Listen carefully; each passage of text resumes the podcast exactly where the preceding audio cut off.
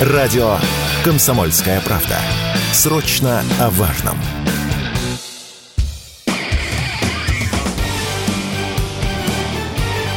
Говорит полковник. Нет вопроса, на который не знает ответа Виктор Баранец. Министр обороны Украины Алексей Резников дал большое интервью газете Financial Times, в котором прозвучало достаточно любопытное заявление о том, что Украина якобы еще не вводила в действие свой второй эшелон, он готовится, и Резников заключил. Так что еще все впереди. И вот здесь возникает несколько вопросов, на которые я попытаюсь ответить. Почему это вдруг Резников вдруг заговорил о втором эшелоне, о том, что все впереди? Ответ на этот вопрос есть. Ну, прежде всего, здесь надо иметь в виду, что 11-12 июля в Вильнюсе будет собираться очередной саммит НАТО, и где должен обсуждаться вопрос о том, что же Альянсу делать с Украиной. А Украине не пообещали, что на этом саммите она будет принята в НАТО, как всегда, НАТО держит морковку перед физиономией Киева и говорит ушленько, вы знаете, мы обсудим еще этот вопрос.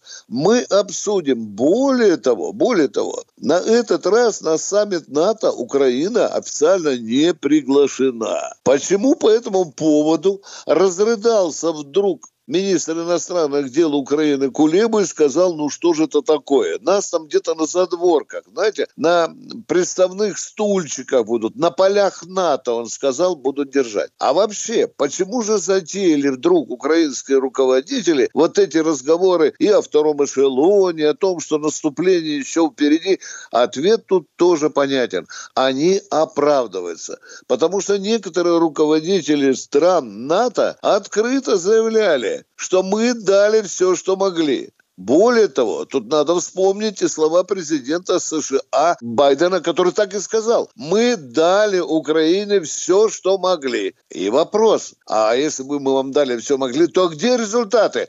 А результатов нет. И более того, Резников говорит, что во втором эшелоне находятся бригады, которых готовили в тех же Соединенных Штатах Америки. Мы знаем уже эти бригады, подготовленные в Соединенных Штатах Америки, Польше, Германии.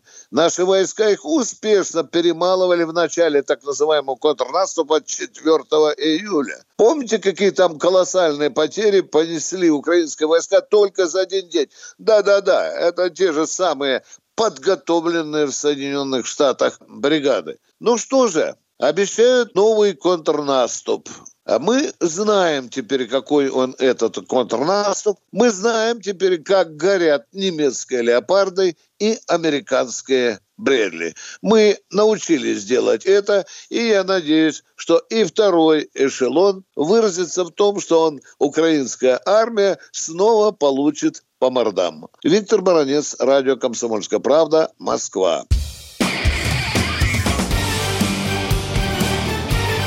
Говорит полковник. Нет вопроса, на который не знает ответа Виктор Баранец.